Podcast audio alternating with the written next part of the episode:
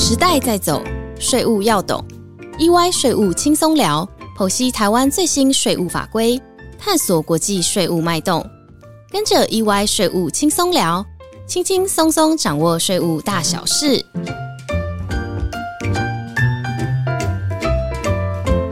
嗨，各位听众朋友，大家好，欢迎来到 EY 税务轻松聊。我是安永联合会计师事务所负责国际并购及重组税务咨询服务的经理 Molly 黄静琪。我今天要跟 Sophie 会计师一起分享智慧机械及五 G 投资抵减办法的更新内容以及相关应变措施。Hello，大家好，我是 Sophie 周立芳会计师，很开心来到 EY 税务轻松聊。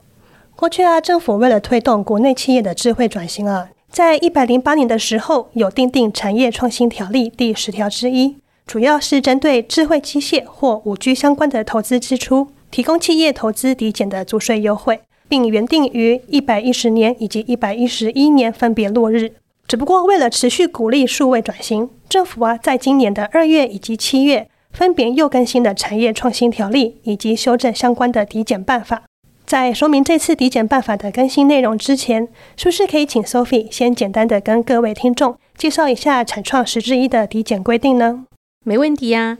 根据产创十之一的规定哦，公司投资在自行使用的全新机械设备以及五 G 的通讯设备，在同一个年度支出总金额达到新台币一百万以上十亿以下的，可以选择在支出金额的百分之五限度内去抵减当年度的盈利事业所得税，或者公司也可以选择在支出金额的百分之三的限度内。自当年度起，三年度内去抵减各该年度的盈利事业所得税。企业客户可以按照公司自己的本身营运状况跟税务的状况来去选择适合的投资方案，但是一经选定以后，就不能够再做变更。好的，那我们这边先提醒一下各位听众哦，很多企业常常会来问说，外国在台分公司是不是也可以申请适用？由于产创十之一的适用企业。必须是依照台湾公司法所设立登记的公司，但是呢，外国这台分公司是依照外国法律设立的，所以就无法提出申请哦。接下来我们开始进入今天的主题，请问 Sophie，这次抵减办法的主要更新内容是什么？嗯，好的，这一次的条例其实造福非常多的产业，那企业们应该好好把握，不要让公司的权益睡着了。这次更新呢，主要有两个重点。第一个是延长适用的年限以及适用的期间，就是说智慧机械以及五 G 系统的投资抵减年限呢，都往后延长到一百一十三年的十二月三十一号。另外一个重要的修正呢，是有扩充它的适用范围，也就是从今年度开始，将资安产品以及相关的服务也纳入投资抵减的申请范围中。原来如此。而我们从抵减办法中可以了解到，所谓的智慧机械是指说运用智慧技术元素，并具有智慧化功能的软硬体技术或技术服务。那请问 Sophie，这次会特别将治安产品也纳入申请项目的原因是什么？那是不是有什么定义可以参考呢？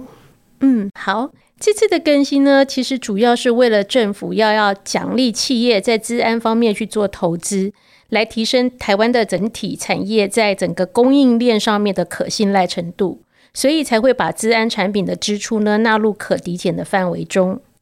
另外，根据抵减办法的规定啊，所谓资通安全产品或服务，是指运用在终端以及行动装置上面的防护、网络安全维护或资料以及云端的安全维护，并具有辨识、保护、侦测。回应跟复原功能的一般软硬体以及技术服务。值得注意的是，如果个人的电脑安装的防毒软体或防火墙，因为已经是现有的资讯设备必备的基本要求，所以就不能够再适用投资抵减了。啊，那听起来这次的抵减办法的修正啊，对有购置治安系统的企业而言是一大福音呢。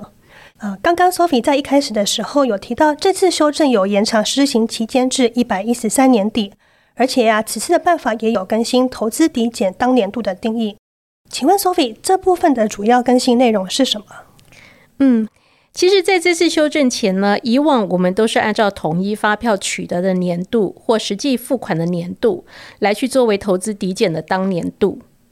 可是，在这次修法的规定里面呢，它是从今年度一百一十一年度开始，好用交货日来当做当年度，或者如果是服务的话，是以服务完成提供的当年度作为当年度申请的一个要件。了解。那如果是针对一个有横跨新旧制度的案件，比如说某个案件它是从一百一十年度开始购入有关智慧机械或是五 G 的设备或服务，它也是在一百一十年度交货，但是这企业直到一百一十一年度才完成付款。那在这个情况下，主管机关是不是有相关的应应机制呢？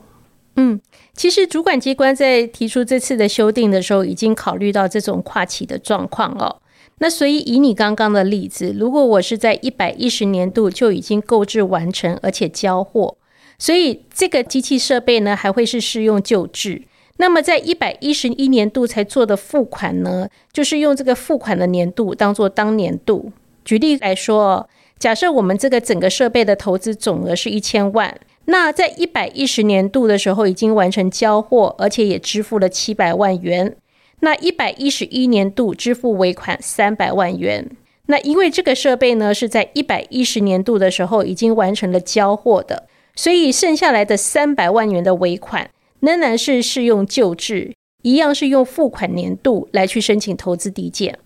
啊，原来如此。刚刚 Sophie 举的例子啊，主要是针对一百一十年度有完成交货的案件。那也想请教一下 Sophie 啊。假设这个企业呢，它是从一百一十年开始购置，但是在一百一十一年才完成交货，而且啊，在一百一十二年仍然有尾款要支付，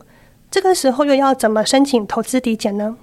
这个问题问得相当好哦。那以刚刚的例子来讲，假设我们变更一下合约的总价，我们把合约总价变更成八百万。那假设企业在一百一十年度已经取得三百万的统一发票，而且也针对这个三百万提出了投资抵减的申请。那在一百一十一年度完成交货并支付余款五百万，那这个五百万呢，就是用一百一十一年度当做当年度来投资，呃，申请投资抵减。那如果我们稍微再变更一下今天的这个例子哦，如果说我们今天的合约总价额是一千万。分三期付款，也就是一样，一百一十一年度交货，好，那剩下的两百万尾款呢，会等到明年一百一十二年度，等到全部验收完毕了才一次支付。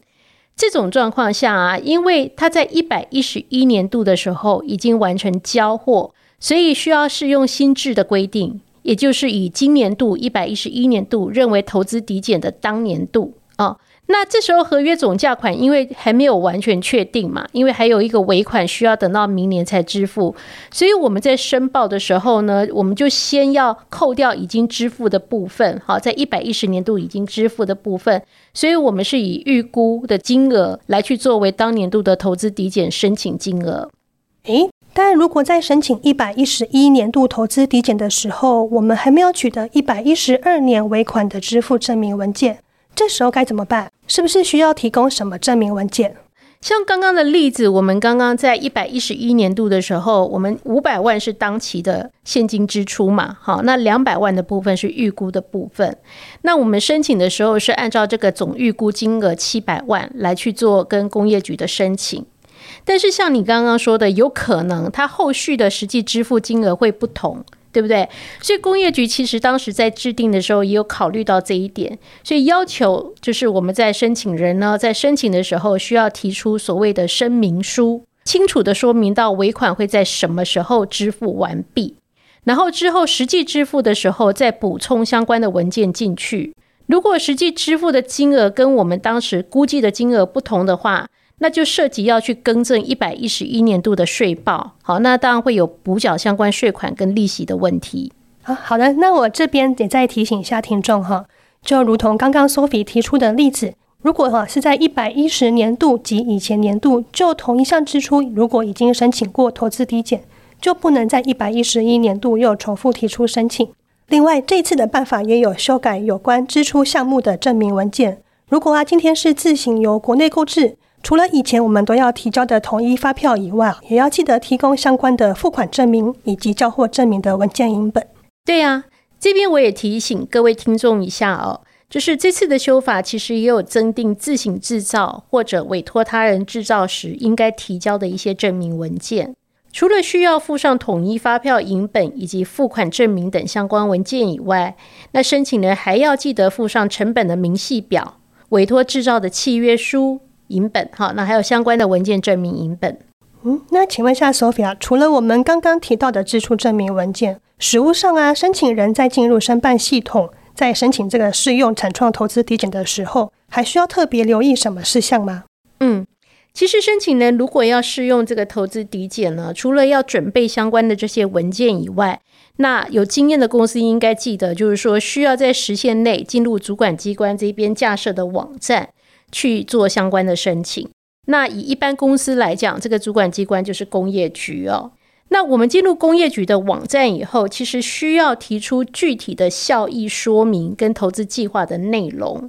根据我们的经验呢，今天其实这个投资计划呢，需要连接到你后续购置的各个项目。好，也就是说，你后面买的这些设备呢，到底跟你这个投资计划之间的关联度是什么样的关系？要在我们的申请的时候做出说明。除此之外呢，这个计划呢，可以带给我们什么样的效益呢？除了我们需要仔细的去说明说，我们符合法律的规定的这些构面以外，还要做一些值跟量上面的效益分析，比如说它节省多少的时间，带来多少 percent 的成本降低，这些都要去具体的去框算出来。